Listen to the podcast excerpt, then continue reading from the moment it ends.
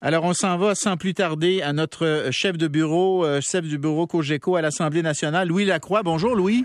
Oui, bonjour, Bernard. Parce que tu as une information euh, à nous communiquer, information d'intérêt public.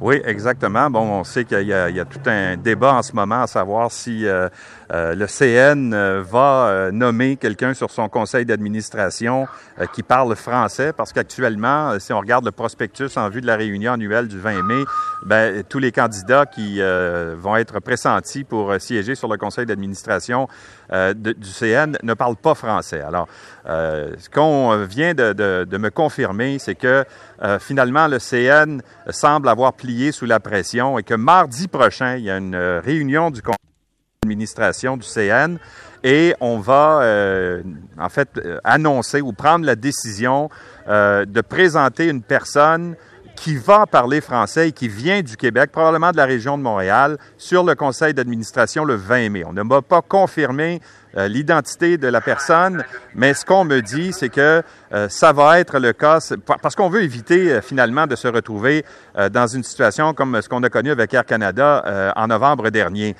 bon, évidemment, ce qu'on nous, explique, c'est que la situation a été causée par le départ de Jean Charret, qui était bien sûr le représentant euh, québécois sur le conseil d'administration du CN. Jean Charest part ensuite pour se lancer dans la course à la chefferie du Parti conservateur.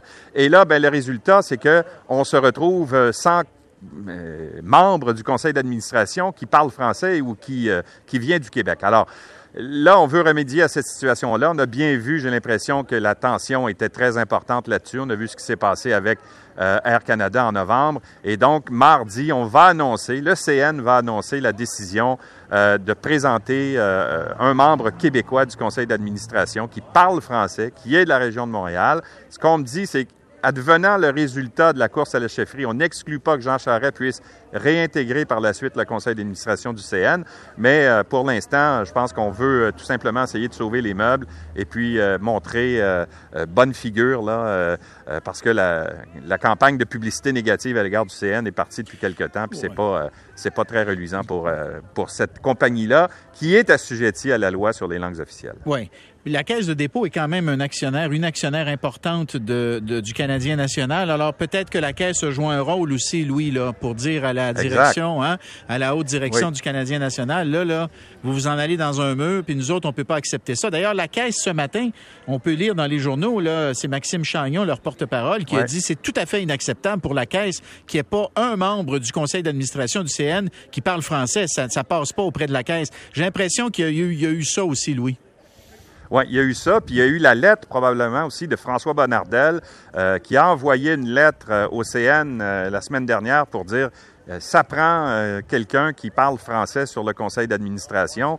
Écoute, on peut pas se retrouver dans une situation où au Québec, avec la qualité d'administrateur qu'on a chez nous, qu'il n'y ait personne euh, qui, euh, dans tout le Québec, là, on peut pas croire qu'il y a personne qui est capable de représenter justement un francophone, qui est capable de représenter les intérêts du CN sur un conseil d'administration. Faut-il être, faut être, euh, faut être, déconnecté en maudit, Louis? Hein? C'est une compagnie, une entreprise dont le siège social est à Montréal, qui a une histoire avec ben Gorton, Gorton ou Gordon, le Gordon dans les années 60.